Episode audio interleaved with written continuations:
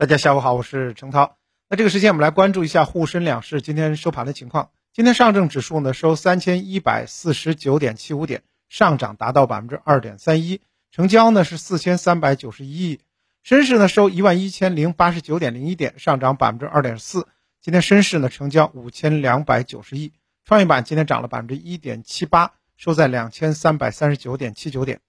那么三大指数呢今天是一个放量大涨的走势，市场成交额呢放大到接近一万亿，行业板块也是普涨的态势，其中。房地产和旅游酒店板块爆发，保险、装修建材、医药板块涨幅居前，仅光伏、电力设备、电力板块逆势下跌。今天北向资金呢净买入接近一百亿，啊，比较欣欣向荣的一个盘面。从消息面来看呢，昨天证监会发布消息称，决定在房地产企业股权融资方面调整优化五项措施，并从即日起来实施。政策涉及恢复。呃，房产上市公司并购重组及配套融资，恢复上市公司和涉房上市企业的再融资，完善调整房地产企业海外境外上市的政策，进一步发挥 REIT 盘活房企存量资金的作用，以及积极发挥私募股权投资基金作用。那么专家就表示说，此次政策明确了支持房地产企业股权融资，本质上呢就是。房地产盘活这个政策的第三支箭已经射出，金融支持房地产力度啊，确确实实在加码，也是继十一月二十一日议会满主席表示支持涉房企业开展并购重组及配套融资，支持有一定比例涉房业务的企业开展股权融资之后啊，又一次的这个强调，那么一个月内啊，三支箭相继落地，金融支持房地产力度持续加码，有助于促进。房产的房产行业的健康平稳发展，所以在今天 A 股市场表现最突出的，无疑就是房地产板块。这个板块的盘中涨幅超过了百分之七，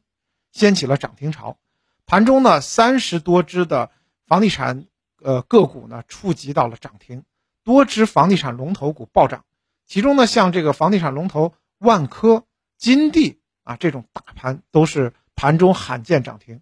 而恒生指数成分股当中的碧桂园服务、龙湖集团、碧桂园盘中涨幅更是超过了百分之十，所以地产股呢成为今天 A 股、港股主力的这个领涨的主力。那么除了房地产板块之外，包括地产链的这个家居啊，还有建材、工程机械，多个啊上游、下游的板块都是出现了大涨，不少的股票呢触及涨停。那么整体来看呢，国内的房地产行业现在。缺血比较严重，最近房地产各种宽松政策越来越多，相比之前的宽松的主要方向是倾斜购房者，降低购房者的入市压力。最近的一段时间呢，政策主要开始啊宽松房企，稳定房企的现金流，所以政策来救助房企资金链的这个痕迹就比较重了。那么，和地产以及地产链股票一道上涨的，还有大金融板块。那么我们说的金融三傻啊，包括这个保险、银行和券商，今天呢集体上涨。当然，我们说房地产、金融都是权重特别大的这个板块啊，所以呢这些板块上涨的话，对大盘的促进作用是很强的。我们来具体看一下金融股的表现。首先是保险板块大涨，板块的盘中的涨幅超过百分之六。你像这个大象股啊，中国平安大涨超过百分之八。中国人寿盘中大涨也超过百分之七，这个盘中的股价创了今年以来的新高。银行板块呢，今天也是出现了一大堆的涨停。那么银行板块想涨停是不容易的，因为体积都比较大嘛。但是像今天这个平安银行、啊宁波银行、青岛银行盘中都触及涨停，招商银行的盘中大涨一度超过百分之九，兴业银行也是大幅上涨的啊。那么涨幅都是今年以来的少见的状态。券商这个板块呢，也是强力拉升，像这个华西证券率先是冲上涨停，还有这个财达证券、光大证券、东方财富、东方呃东北证券，也是纷纷拉升拉升。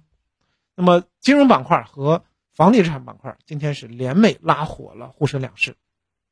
另外还有个股的消息，就是贵州茅台。那么贵州茅台呢，作为这中国 A 股最贵的啊股票之一啊。那么昨晚呢，发布了一个特别分红，呃，公告。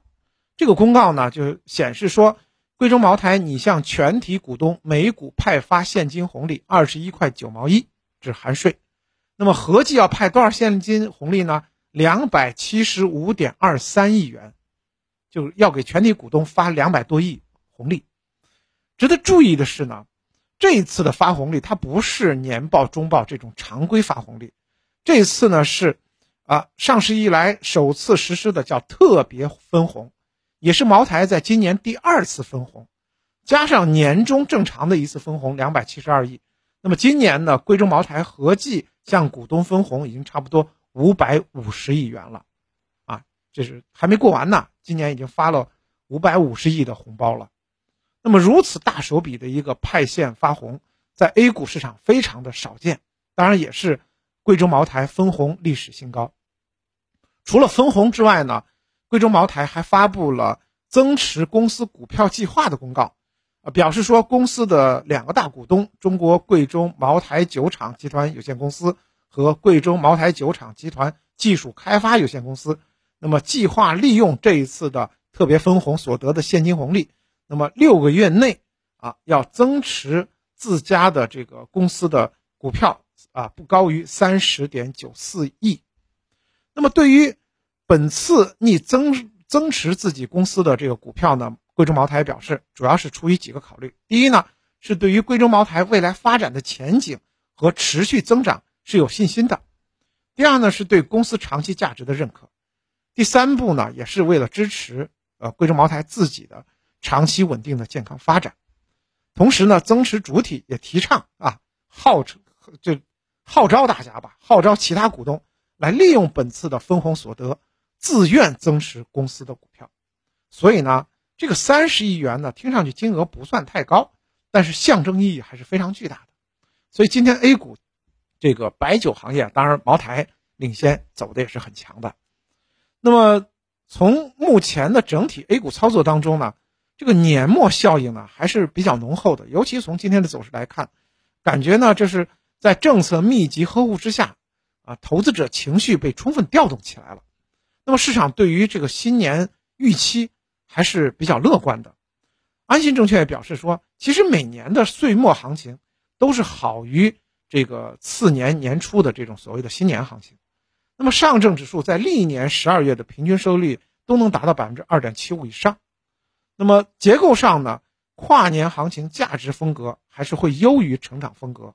大盘股、大盘蓝筹也会优于小盘股，尤其是大金融、消费啊。在每年的这个十二月表现都占优的，西部证券就表示，